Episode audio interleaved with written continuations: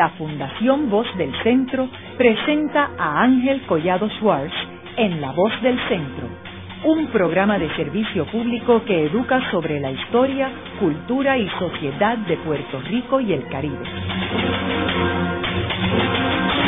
Saludos a todos. El programa de hoy está titulado Fernando Chardón, un caballero andante. Y hoy tenemos como nuestro invitado al licenciado Héctor Luis Acevedo, quien fue secretario de Estado y alcalde de San Juan, es actualmente profesor en la Universidad Interamericana y publicó un libro titulado Fernando Chardón, Integridad y Valentía al Servicio de Puerto Rico. Esto fue publicado por la editorial de la Universidad Interamericana en el 2013. Héctor, me gustaría comenzar el programa proveyéndole unos antecedentes sobre Fernando Chardón a nuestros radioescuchas. ¿Cuándo nació él y cómo él se introdujo en la vida pública en Puerto Rico? Este es el noveno libro de esta serie y don Fernando Chardón eh, fue un joven puertorriqueño que nació en Ponce. Una buena parte del liderato de este país ha tenido su cuna por razones eh, de diferente índole. Nació en 1907, estudió en las escuelas públicas de Ponce junto a don Luis Aferré, cogió clase con Miguel Pou eh, luego fue a estudiar agronomía en la Universidad de Cornell y en esa universidad estudió gran parte del liderato de Puerto Rico en el área económica y en el área agrícola. La Universidad de Cornell tiene mucha influencia en Puerto Rico. Él lo acepta en West Point, que era su ilusión, ya estando en segundo año de universidad, pero su padre le dice que continúe su carrera y le pregunta a su nieta que por qué él no se fue a West Point. Bueno, porque en aquel tiempo los hijos obedecían a los padres. Eh, siendo estudiante de Cornell, dirige el equipo de esgrima de la Universidad de Cornell, que se torna el campeón de Estados Unidos y lo ponen como delegado a las Olimpiadas, a las cuales no puede ir por consideraciones de sus estudios. Eh, luego regresa a Puerto Rico, comienza una carrera en agronomía en la estación experimental y en el programa de la caña, donde va a estar el resto de su vida trabajando en ese programa donde se destaca muchísimo y empieza en el sector público y luego pasa al sector privado, el secretario de la Asociación de Productores de Caña, eh, vive allí en una central donde hoy está la Universidad del Turabo, que hay muchas anécdotas en el libro sobre ello. También luego empieza una carrera militar y se lo lleva el ejército para la Segunda Guerra Mundial, eh, va al frente del Pacífico y luego hace unas eh, incursiones en el área de América también y va ascendiendo en la Guardia Nacional hasta llegar a ser lo que llaman el, coronel de la Guardia Nacional, que era el coronel de más alto rango. Sucede en el año 66 eh, que muere en un accidente terrible aquí cerca en Isla Grande, el, comandante de la Guardia Nacional, y queda entonces él como interino, siendo gobernador don Roberto Sánchez Vilella. Quedó interino eh, como ayudante general por ocho meses. Luego de esos ocho meses, eh, el gobernador, ejerciendo su facultad constitucional, designa al jefe de la policía que era su, el subalterno de él en la Guardia Nacional, eh, ayudante general, lo cual produce la renuncia después de 38 años en el ejército de Fernando Chardón. Ese dato es muy importante porque una de las revelaciones de este libro, que es un trabajo en equipo, ¿verdad? Es un trabajo donde está aquí la familia, los compañeros de él, desde Rafael Hernández Colón, Antonio Quiñones Calderón, González Pales, Héctor Delí, su nieta Diana, que es la que nos aporta más por parte de la familia. Es un trabajo colectivo entre 10 personas que aportan a este libro. Y Fernando Chardón entonces renuncia a la Guardia Nacional, se queda trabajando en el Departamento de Agricultura por un año, don Miguel Hernández Agosto, y esto es muy interesante, escribe un artículo sobre su participación dirigiendo el programa de caña del Departamento de Agricultura. Cuando se funda el Partido Nuevo Progresista, eh, don Luis Aferre, una de las revelaciones que hace Quiñones Calderón, eh, lo propone como el candidato a gobernador del nuevo partido político. es un incidente totalmente inédito para mí, muy interesante porque don Luis Aferre alegaba que tenía que ser Fernando y no él, porque él había estado acusando a Muñoz Marín de continuismo, siendo candidato a gobernador desde el 48 en, en adelante, y que como él, que había sido candidato desde el 40 de alcalde de Ponce hasta desde el 56, el 60 como gobernador iba a ser lo mismo, el continuismo. Don Fernando reunía todas las cualidades. Señala Quiñones Calderón que se levantaron varias personas, entre ellos Carlos Romero Barceló, que se habían ido del Partido Estadista Republicano en una famosa asamblea en el que hoy es el Condado Plaza, que don, don Luis hace la famosa alusión de la razón no grita convence porque no lo dejaban hablar no era por nada otro, era que los apucheos no dejaban hablar, entonces por eso es que él hace esa afirmación y don Carlos Romero dice, mire don Luis, nosotros nos fuimos de allí eh, siguiéndolo usted, y si, yo no tengo ningún problema con don Fernando, pero nosotros eh, nos fuimos siguiéndolo usted, si usted no es el candidato, da la impresión que es porque vamos a perder, le quita credibilidad a este nuevo partido, así que si me lo y dice ahí, si usted me lo dice ahora, porque si usted no va a ser el candidato, yo me voy de aquí en este momento, era muy típico, ¿verdad? Don Luis Ferrer reconsideró y fue candidato y eh, por su campaña y por su arrojo y por la división del Partido Popular Democrático en el año 68 es electo gobernador y su primer acto es nombrar a Chardón secretario de Estado de Puerto Rico.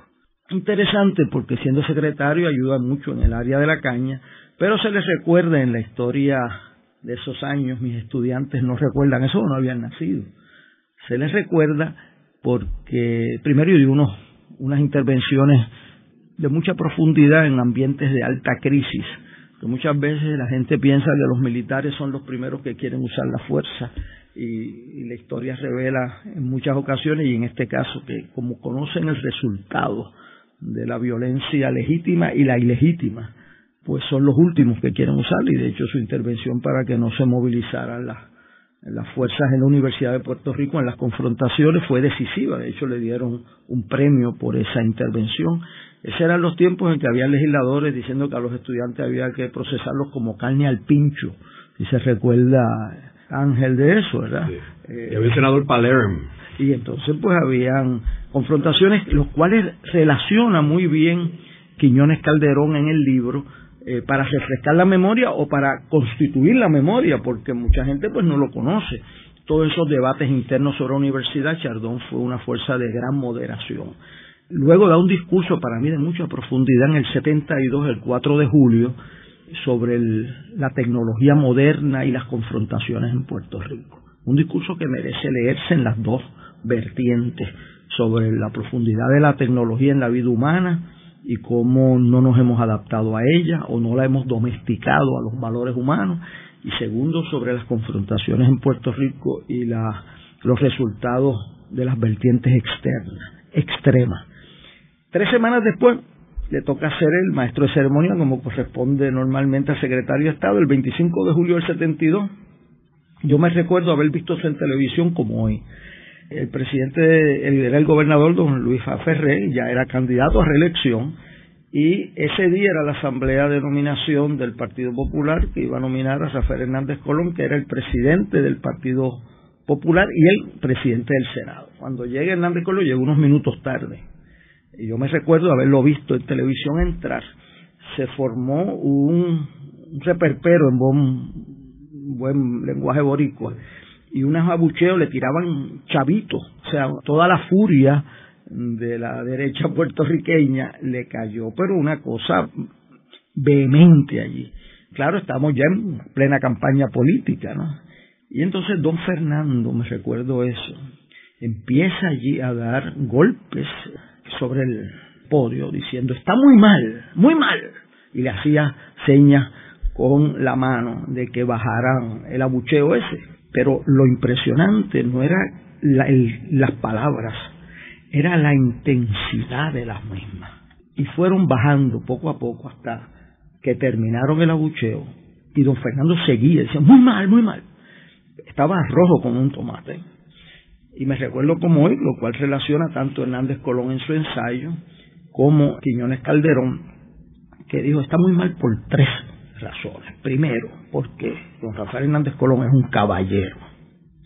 Segundo, porque es el presidente del Senado. Y tercero, porque es un invitado del gobernador Ferre. Y quien ofende a un invitado ofende a quien lo invitó. Y mi recuerdo es que añadió que dijo, nadie invita a nadie a su casa para ofenderlo. De pie, en desagravio al licenciado Hernández Colón. Ese incidente es parte de nuestra cultura, que es parte del propósito de este programa, porque la cultura se va moldeando con las vivencias de un pueblo. Y aquí el respeto al adversario está marcado con ese incidente en la historia y la cultura puertorriqueña. De pie en desagravio al invitado que es el líder del partido adversario y candidato a gobernador. Eh, todo el mundo se pudo de pie y se recuerda ese incidente en la historia de Puerto Rico. Pero ese incidente se revela en el libro parte de la leyenda que uno había escuchado, pero aquí se documentó. ¿Qué pasó después de ese día? Pues después de ese día, cuando llegó don Fernando a la reunión de gabinete, pasaron dos cosas. Fue impugnado eh, por el, Chief of Staff de Fortaleza, quien le indicó que lo había humillado al ponerlo de pie a aplaudir al líder de la oposición y que había disminuido a don Luis Apferre. Y le cayeron encima varios miembros del gabinete a don Fernando y revela Quiñones Calderón que él los dejó terminar a todos. Dijo, ¿han terminado? Pues permítame decirle lo siguiente. Mi primera lealtad es a mi familia. Mi segunda lealtad a mis amigos. Mi tercero a Puerto Rico, que es mi patria. Cuarto a mi nación, que es Estados Unidos. Y quinto al partido, en ese orden. Cualquier persona en mi posición hubiese hecho lo mismo que yo hice. Y eso es todo lo que voy a decir. Y siguió dibujando, que él había cogido clase con Miguel, pues seguía dibujando en las reuniones de gabinete. Luego lo cambiaron, le, quitaron el asiento en reuniones. Eso me lo confirmó la familia y lo confirma Tony Quiñones Calderón, lo cual produjo un gran sufrimiento interno a él en su familia por lo que había sucedido y cómo habían reaccionado. Pero como la historia es una carrera de distancias largas, pues ¿qué pasó? Cercano a las elecciones, él fue llamado a presidir la Comisión Estatal de Elecciones, la cual declinó porque no tenía eh, conocimiento. Fue llamado a dirigir los debates, los cuales dirigió entre los candidatos a gobernador por consenso de todo el mundo. Y culminó su elección y entonces el gobernador Hernández Colón en enero del 73 lo designa ayudante general de la Guardia Nacional para completar su ambición de ser eh, ayudante general y completar los 40 años de servicio a Puerto Rico en la Guardia Nacional. Es interesante, van a una vista en el Senado de confirmación.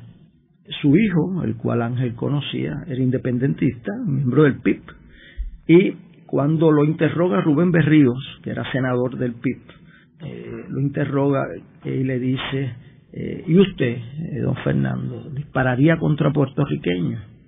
Inclusive miembros de su familia.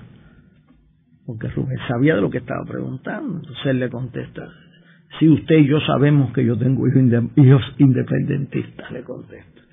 Entonces, don Fernando, haciendo recursos de la profundidad de su persona, saca un incidente histórico que es importante para los que nos escuchan, porque para eso también sirve la historia. ¿no? Se mire, a Gautier Benítez era miembro de las milicias puertorriqueñas y le pidieron que disparara contra unos puertorriqueños y él sacó su sable y lo blandió contra su rodilla. Así mismo me siento yo. Eh, a Rubén pues eso lo, desconcertó el interrogatorio, porque no, vas a pelear con, con Gautier Benítez ahora, ¿verdad? Y eh, de hecho se abstiene, entonces el, termina don Fernando su comparecencia diciendo que él le ha servido a todos los gobernadores desde Jesús Tepiñero hasta ese momento. Entonces Berríos le dice, y lo invitamos a que nos ayude en la República también. o sea, se abstiene, eh, pero se confirma por unanimidad eh, don Fernando Chardón, que tuvo que lidiar con las huelgas en el servicio público en el 74, que fueron 73 y 74, que fueron terribles o sea, yo me recuerdo cuando las movilizaciones de la Guardia Nacional pues, estaban destruyendo en acueducto, algunos, no todos, pero algunos miembros de su sindicato, eh, los accesos de agua a los hospitales en San Juan y en Caguas. De eso tuvo que ir a protegerlos eh, frente a los bomberos, acueductos, energía eléctrica. Fueron unos años bien duros y don Fernando no hubo un solo incidente en la Guardia Nacional de violencia eh, en esos momentos. Don Fernando termina su carrera en la Guardia Nacional con dos aspectos muy interesantes. Uno es, y la gente no lo sabe, la gente joven no lo sabe, hace una lucha por que se ponga la bandera puertorriqueña en el cementerio nacional. Ningún cementerio nacional bajo la bandera americana tiene otra bandera que no sea la americana.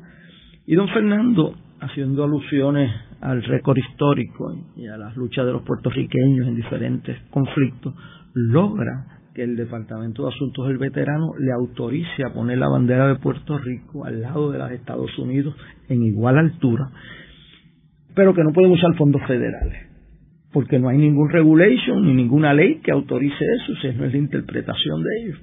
Y Fernando consigue el arquitecto Augusto Gautier, que tú conoces, que done los planos y hace una campaña para levantar los 50 mil pesos. Dólar a dólar, el primer dólar lo del gobernador, y ahí está el retrato en el libro, eh, dando el dólar. Y el 26 de mayo de 1975 se eh, elevó la bandera de Puerto Rico en el Cementerio Nacional donde está don Fernando enterrado, eh, lo cual concluye tres meses después en quizás uno de los discursos más sentidos que he oído de un militar.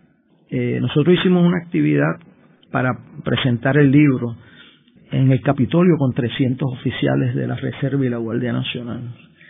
El discurso de despedida de don Fernando Chardón, eh, y hay que entender esto, cuando uno se despide con un comandante como Chardón de sus soldados, es algo muy sublime, que no pueden entender muchos porque es la despedida de la persona que daba las órdenes, las cuales para cumplirlas le podían costar la vida a todos los que lo estaban escuchando.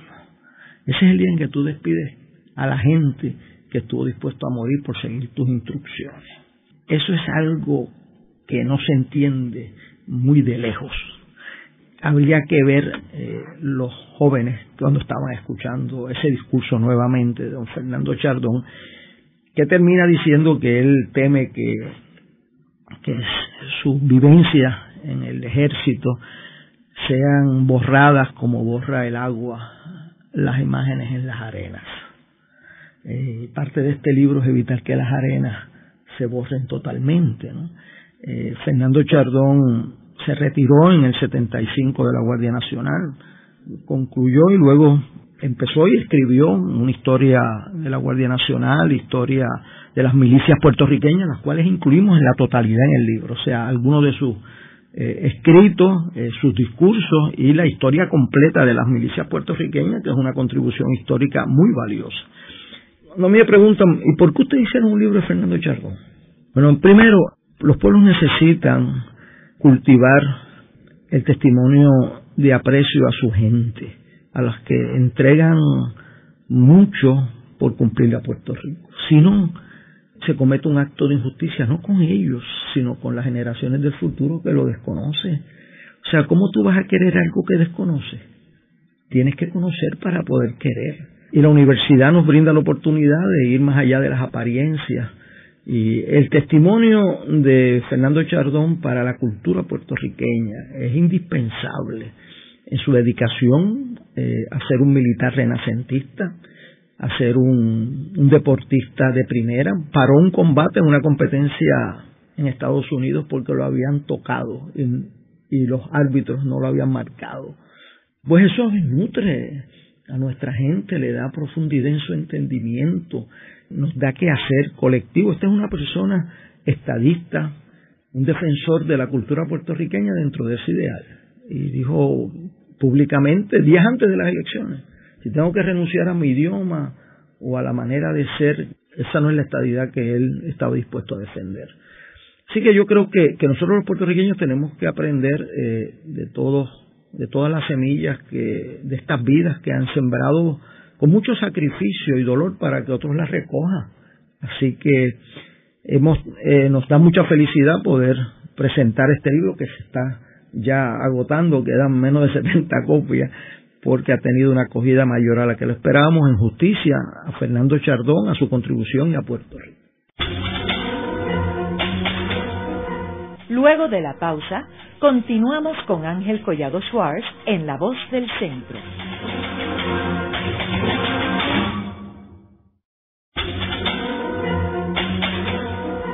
Están escuchando a Ángel Collado Schwartz en La Voz del Centro.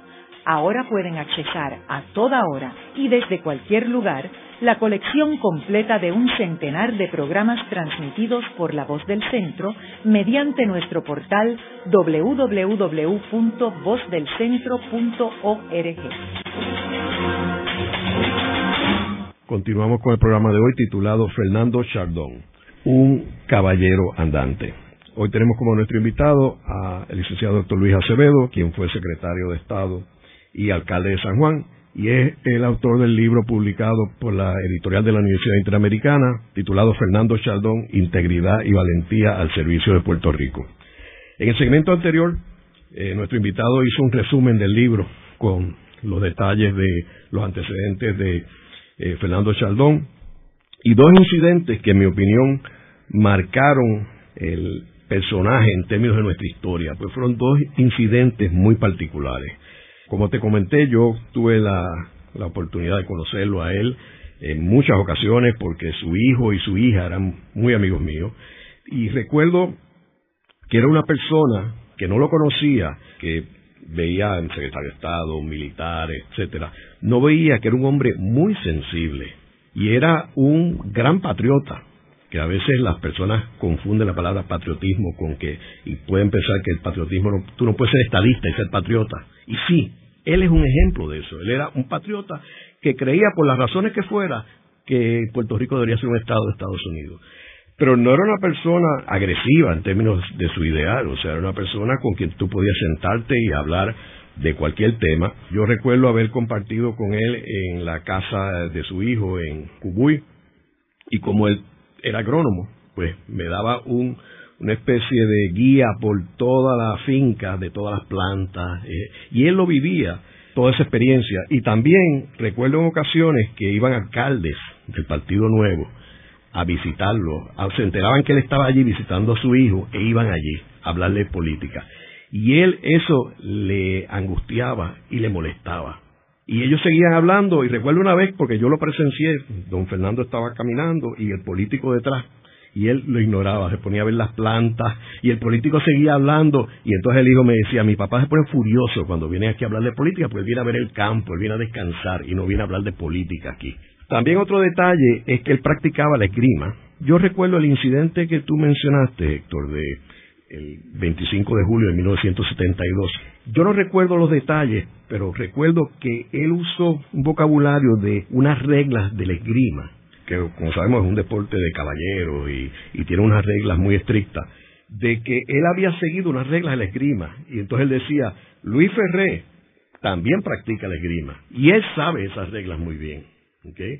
Recuerdo haber hecho ese comentario a raíz de esa actividad y lo que tú mencionas de Soler Favale, que yo creo que es un incidente también extraordinario, después siguió un rechazo del liderato del Partido Nuevo contra Fernando Chalón por esa actividad.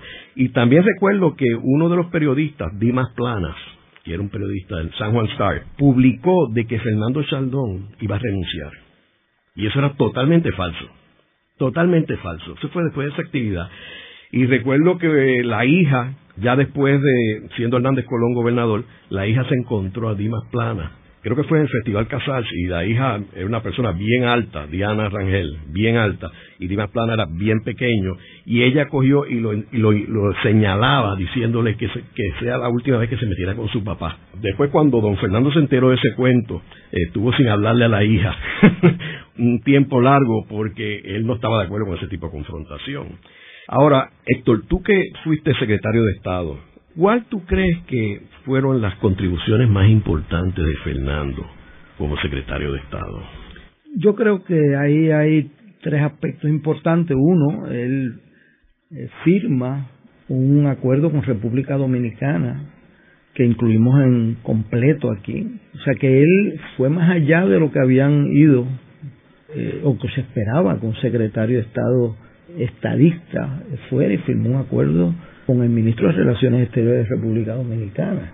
Ahí está el acuerdo de intercambios económicos, eh, comerciales y educativos, eh, que es precedente para otros que hicimos posteriormente. O sea que, y nos brindaba un precedente importante porque y toda en la discusión del canibalismo político en Puerto Rico, cuando uno hace un tipo de cosas así, pues dicen que es jugando a la República. Entonces decir Fernando Chaldón, ¿verdad? Pues eso brindaba un precedente que, a mí particularmente pues me afectaba positivamente en mi, en mi quehacer como secretario de Estado. Segundo, fue una voz de gran peso interno, eh, porque la dinámica de ese cuatrenio fue una dinámica de mucha confrontación, y él solamente perdió la tabla en una ocasión, fue cuando lo acusó un miembro del Partido Popular de haber ordenado bajar la bandera puertorriqueña a, un, a una altura inferior en el, en el Fuerte San Cristóbal de la de Estados Unidos. Eh, por eso la poesía, a mi entender, que aunque no lo dice así, yo entiendo, conociendo un poco el personaje, de que la poesía de que él fuera el que levantara la bandera de Puerto Rico, la única que se levanta en un cementerio nacional a la misma altura de los Estados Unidos. Y de hecho, eh, para una anécdota histórica, esa carta autorizando no le apareció ni a los Estados Unidos ni a Puerto Rico. Yo y González Vale le hemos buscado de arriba abajo. Entonces le pedimos a los Estados Unidos que nos dijera dónde estaba la carta. Entonces, mire, no nos apareció, pero ahí está la contestación. Reafirmamos la política pública del gobierno de Estados Unidos de permitir en los cementerios nacionales la bandera de Puerto Rico a la misma altura de la de Estados Unidos e incluimos esa. Estaba en imprenta el libro y paramos la imprenta para poner esa carta, que es el mejor testimonio a su quehacer. En tercer lugar, Chardón le dio un carácter a la oficina del secretario de Estado. Muy importante, porque eh, dice ahí eh, Quiñones Calderón que él ejerció esa posición con la prudencia de una persona que le guardaba las buenas noticias al gobernador, que evitaba salir en la prensa eh, de más. Y también una persona que se podía hablar. Y eso es un rol del secretario de Estado, especialmente cuando se ponen las confrontaciones altas en el país, que tú necesitas miembros en el Poder Ejecutivo con que adversarios o personas no comprometidas con partido alguno sientan la puerta abierta para conducir diálogo. Esa puerta abierta siempre estuvo ahí. Eh, yo me lo encontré a Fernando Chardón muy cerca de aquí donde estamos grabando este programa, saliendo de Barrachina, donde decía la nieta, que empezaba lo que ellos llamaban el Via Crucis. Eso venía de, la gente de la caña y de la agricultura, donde yo he conocido muchos que bebían y bebían con una gran capacidad.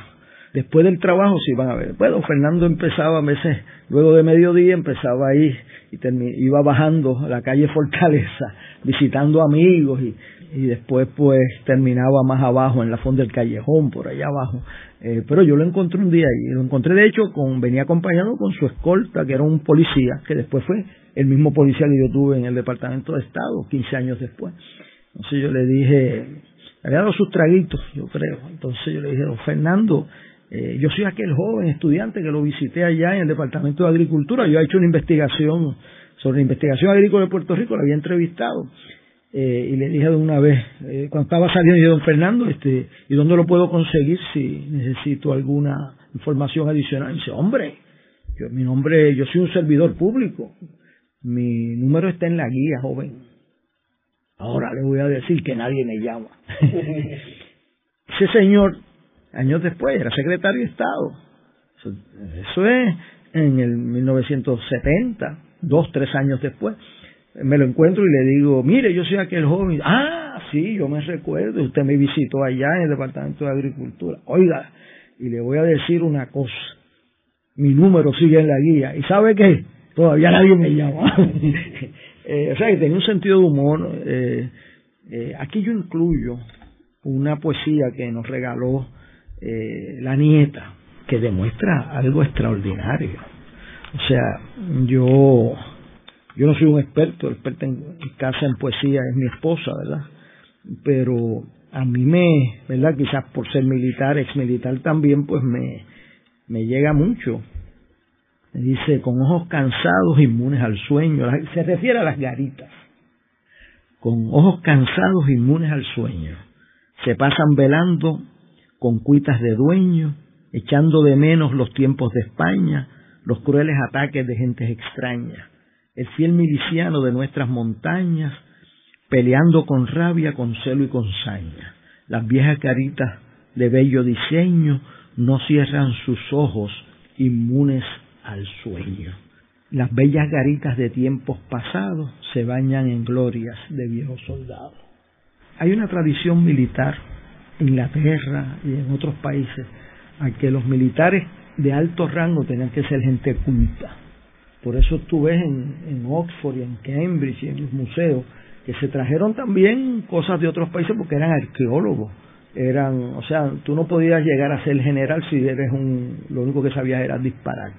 O sea, tenías que pensar, tenías que elaborar, tenías que escribir, tenías que investigar. Aquí tenemos un ejemplo que yo espero que todas las sociedades necesitan gente que se dedique a su defensa. Y este es un ejemplo de un militar culto, un militar que entendía, que escribía poesía, que era pintor, que era campeón de tiro y campeón de espada, para que nadie se equivoque. Pero a la misma vez, como señala tanto su hija como Hernández Colón, sabía distanciar entre la cortesía del caballero y la firmeza del militar. De hecho, el nombre de, del programa de Un Caballero Andante viene de una carta que describe nuestro viejo amigo Samuel Vadillo a don Fernando, eh, donde dice, lo llamaré un día de estos para corresponder a sus muchas gentilezas, al ejemplo de su linaje humano y a la grandeza y blasón de su espíritu de caballero andante. Eso no se lo dicen a cualquiera. Eso es. Eh, de hecho, eh, merece señalarse, Hernández Colón presentó junto a Diana este libro en la Escuela de Derecho de Ponce. Yo pocas veces he visto a Hernández Colón emocionarse en público, pocas veces. Y son 40 años, o sea, pocas veces en 40 años. Eh, cuando ella le señaló que cuando enfermó don Fernando, él le fue a despedirse y cuando salió sabía que no iba a ver más en vida a su ayudante general.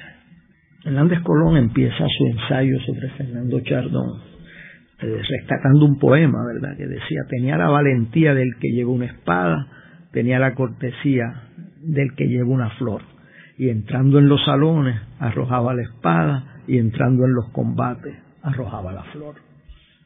Diferente, y eso es semilla nuestra, hay que cultivarla para que no permanezcan en el olvido muchas veces tenemos que decir, bueno, ¿y qué pasa con Puerto Rico? Y dice, bueno, tienes que saber beber del agua de nuestros grandes seres, mujeres y hombres, y no resuelven todos los problemas, pero te dan casi todos los fundamentos para resolverlos, para no exagerar las notas, para no coger más prestado de lo que puedas pagar, para respetar al adversario, para eh, nutrirte de la gente buena de todas las ideologías, para el quehacer de Puerto Rico eh, aquí hay muchas enseñanzas. Hay una que yo uso en mi salón, porque me está que le llega a los jóvenes muy rápido.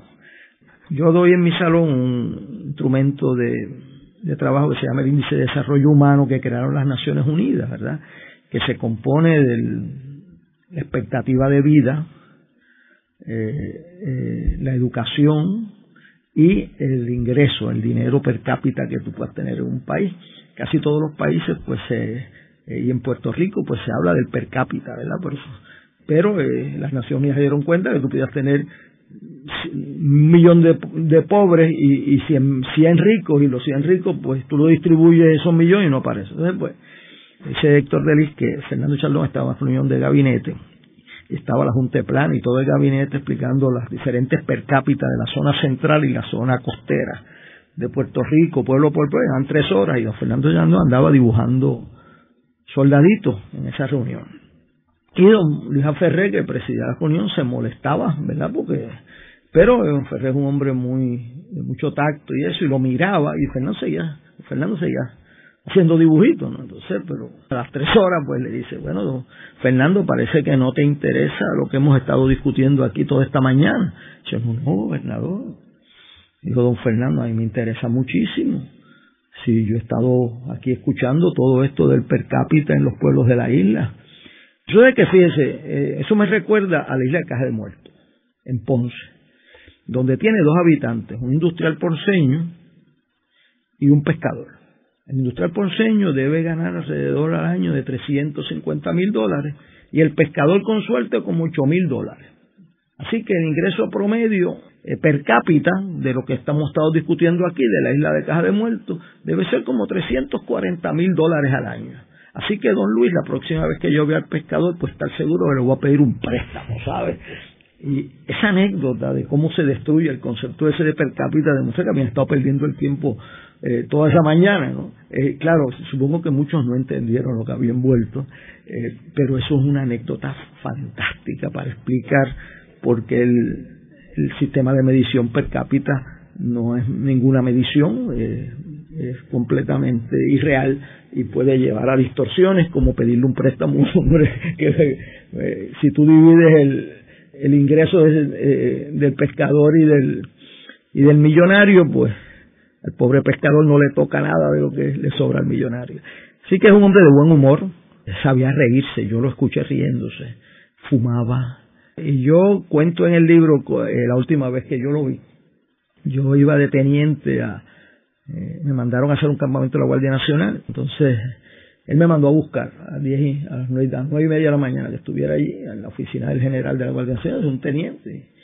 Y llegué empezamos a hablar de historia, entonces pues él, ¿qué se, qué se toma, teniente? Y yo, bueno, no, a esta hora del día, no, no, sí, vámonos un Cuba libre. ¿Verdad? Que la nieta dice que era con brandy de Ponce, eh, que es el ron Don Kun, eh, o como dice don Ángel Martín, su gran amigo, quien despide su duelo, eh, vino de uva larga. Entonces, pues cada vez que yo seguía la conversación, volvía, ¿qué pasa? Eh, tómese eso, eh, a diez y media de la mañana ya yo estaba ahí en condiciones eh, peligrosas y eran las once, once y media, un gran conversador, y volvían me llenaban él. Había un capitán allí, yo creo que se llamaba Valdricho, y volví y me llenaba el vaso y él me empujaba. Y como yo era de menos rango, pues usted puede entender que no me recuerdo mucho lo que pasó en esa reunión, con todos los palos que me di en defensa propia. Y además que él era grande también. No, no, grande, grande, pero muy ilustrado. Dice la nieta y dice Delis que, que podían recontar una batalla en el Morro o en, o en Guánica y Deli dice, por mi madre, que ese tipo estaba ahí porque lo recontaba, entró por aquí, llevaba tal cosa. Y entonces Diana dice que en llevaba a los nietos al, al morro a explicarles las batallas del morro y decía, sus recuentos olían a pólvora. Y eso es algo que algunos podrán entender de los que escuchan, es los que aman mucho la historia. Pueden recontar eventos que han sucedido con la intensidad del que estuvo presente y quizás hasta con más detalles porque se van compenetrando en eso y eso es uno de las de los placeres, ¿verdad? De, de poder entender este tipo de historia que hubiese permanecido oculta si su familia y sus amigos no nos ayudan a ponerlas por escrito en un libro. Haremos una breve pausa, pero antes los invitamos a adquirir el libro Voces de la Cultura, con 25 entrevistas transmitidas en La Voz del Centro procúrelo en su librería favorita o en nuestro portal.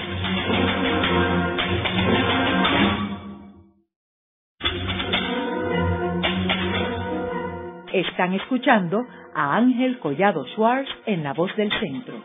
Ahora pueden accesar a toda hora y desde cualquier lugar la colección completa de un centenar de programas transmitidos por La Voz del Centro mediante nuestro portal www.vozdelcentro.org.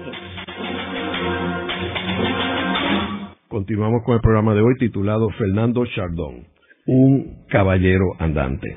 Hoy tenemos como nuestro invitado al licenciado doctor Luis Acevedo, quien fue secretario de Estado y alcalde de San Juan, y es el autor del libro publicado por la editorial de la Universidad Interamericana, titulado Fernando Chaldón, Integridad y Valentía al Servicio de Puerto Rico. Héctor, tú mencionaste en el otro segmento sobre el hecho de que Fernando Chaldón estudió arte con Miguel Pou, que es uno de los principales artistas en nuestra historia, y que hacía dibujos de soldados y hacía también acuarelas. De hecho, esa carta de Samuel Vadillo es él agradeciéndole una acuarela que le mandó de regalo. Así que tenemos un hombre que tenía la habilidad, porque digo, uno le puede gustar el arte, a mí me encanta el arte, pero yo no sé dibujar. Pero él tenía ese talento, que eso no, no se aprende. Y también Yo recuerdo en su estudio, en su casa allí en, cerca de la avenida de Diego, eh, en el condado, que él tenía una colección de soldaditos pequeños. Que eso es algo que muchos, algunos generales eh, tienen.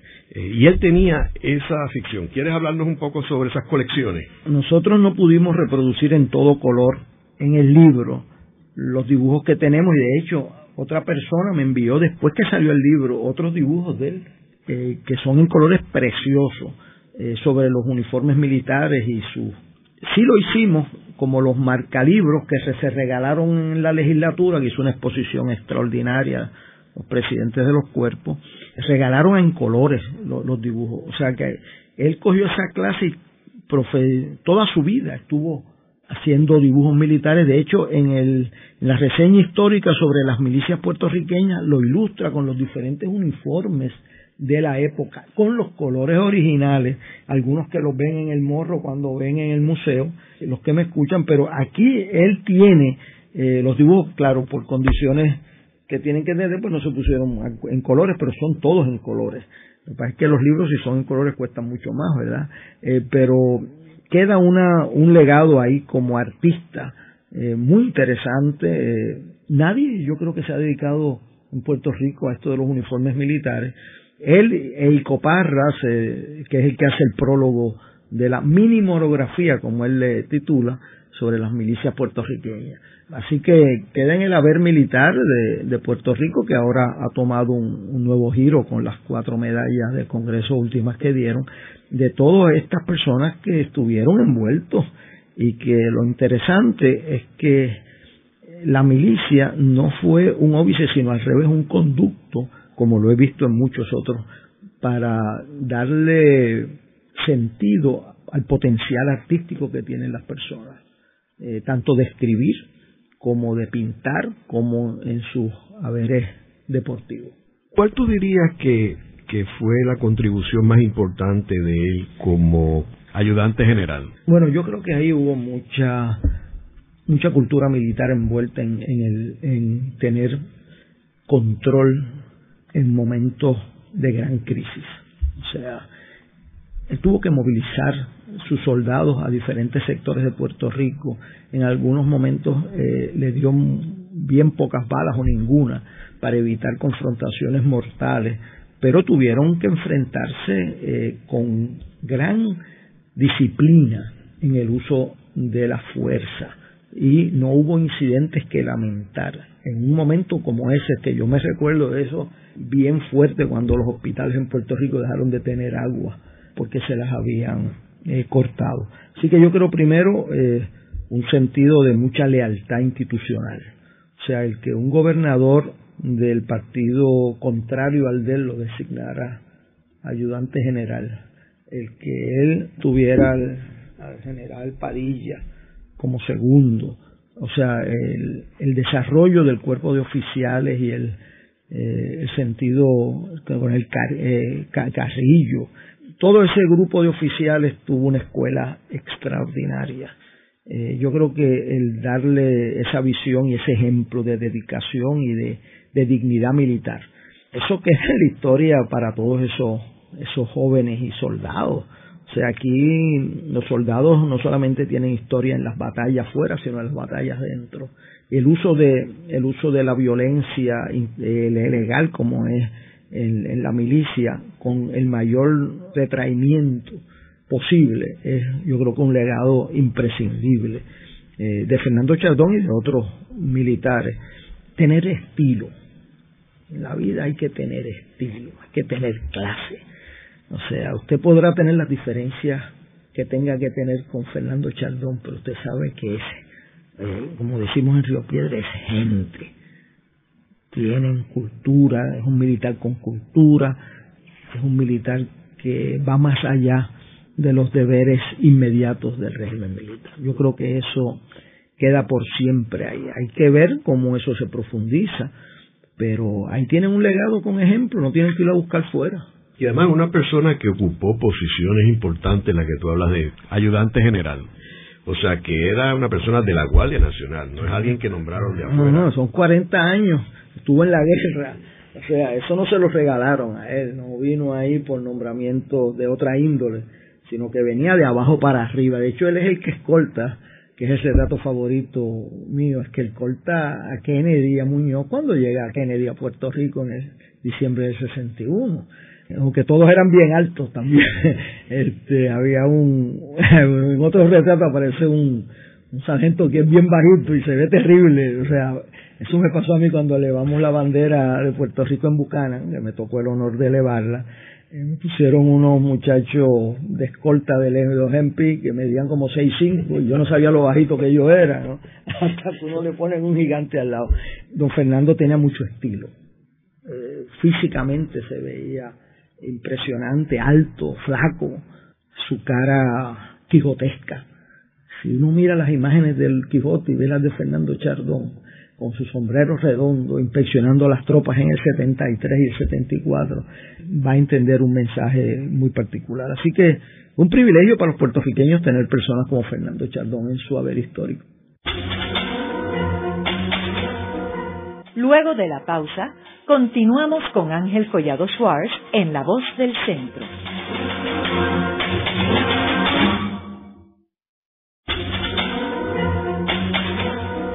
Continuamos con la parte final de La Voz del Centro con Ángel Collado Schwartz.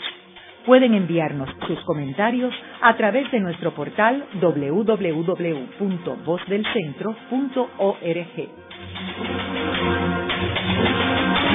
Continuamos con el programa de hoy titulado Fernando Chardón, un caballero andante. Hoy tenemos como nuestro invitado al licenciado doctor Luis Acevedo, quien fue secretario de Estado y alcalde de San Juan, y es el autor del libro publicado por la editorial de la Universidad Interamericana, titulado Fernando Chardón, Integridad y Valentía al Servicio de Puerto Rico. Héctor, en el primer segmento hablamos del discurso de Fernando Chardón en el 1972. Sería bueno si nos puedes leer algo de ese discurso. ¿Cómo no? El 4 de julio del 72, dice don Fernando Chardón, hay una colisión entre esta prisa tan radical y la tradicional placidez típica de la existencia diaria del individuo contemporáneo. La aceleración de los procesos mecánicos acorta la duración de muchas situaciones y de su trayectoria por los canales de la experiencia. En un tiempo dado, mayor número de experiencias altera y complica la estructura de la vida, multiplicando los papeles que tenemos que representar y las decisiones que tenemos que hacer. Esto explica la ansiedad, la complejidad y la angustia de que nos hablan los filósofos existencialistas al referirse a la vida contemporánea. Todo ello hace más difícil el logro de la felicidad. La tecnología moderna que ha hecho posible al hombre llegar a la luna, comunicarse audiovisualmente con países distantes y volar sobre la Tierra a velocidades insospechadas no nos ayuda, sin embargo, en la solución de problemas de índole social. Nuestra generación se confronta con un reto al que tiene que vencer pues cada generación debe descubrir su misión y cumplirla o traicionarla. No podemos encerrarnos en una ciudadela construida por la ciencia y la tecnología, olvidándonos de lo que debe ser la meta de nuestros esfuerzos, que no es volar a mayor velocidad, ni visitar a Marte, ni inventar superbombas más potentes de las que ahora existen, sino el mejoramiento de la calidad de la vida para todos los seres humanos. O sea, esto fue en el 72. Eso hace 41 año y medio. Y no ha cambiado nada.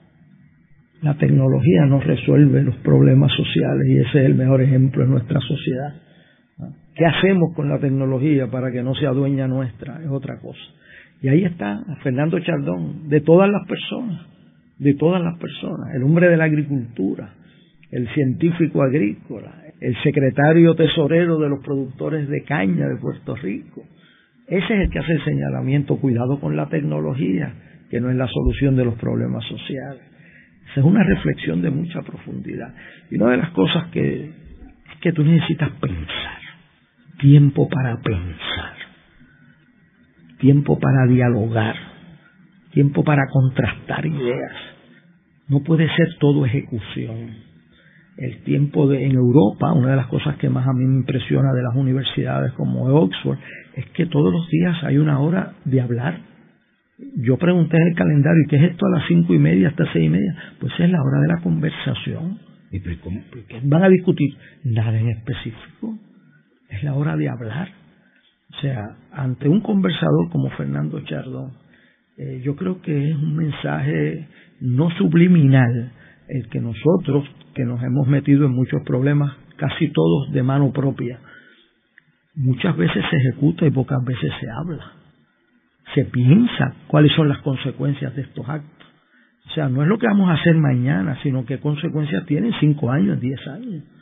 Eh, esa reflexión es una necesidad sentida de este país. Pues no, no solamente nos invita a la sociedad a ejecutar, sino a pensar, a evaluar, a construir mañana pensando en las alternativas y evaluar las consecuencias con mucho respeto al compañero de vida y con mucha integridad en la forma de uno expresar sus opiniones. Yo creo que ese es un mensaje que nos invita la vida de Fernando Chardón, que concluye sus días en una vida muy completa. Una pena que tardáramos tanto en hacerle justicia a su memoria, porque hoy más que nunca hacen falta Fernando Chardón, como dijera don Ángel Martín, eh, su compañero de vida. Déjeme decirle que pagó unos precios. Yo estuve en el entierro de don Fernando Chardón en el cementerio nacional. Habían unas ausencias marcadas ahí, y marcadas por pequeñeces. Así que yo le decía a Ángel antes de empezar el programa que la gente de profundidad a veces sufren en su vida terrenal y en su presente eh, gravámenes, injurias, pero la historia es una carrera de distancias largas. Y la gente de profundidad como Fernando Chardón, entre más pase el tiempo, cumplen la frase de que los buenos maestros nunca dejan de enseñar. En el programa de hoy hemos discutido la figura de Fernando Chardón, que sin lugar a duda es uno de nuestros grandes héroes de la segunda mitad del siglo XX, un hombre renacentista, un militar, eh, un diplomático, un artista y un ser humano extraordinario. Personajes como Fernando Charlón son personajes para inspirar las nuevas generaciones de Puerto Rico. Muchas gracias, Héctor. Gracias. Esta ha sido una producción como servicio público de la Fundación Voz del Centro. Los invitamos a sintonizarnos la próxima semana a la misma hora. Y recuerden que pueden adquirir el libro Voces de la Cultura en su librería favorita o en nuestro portal.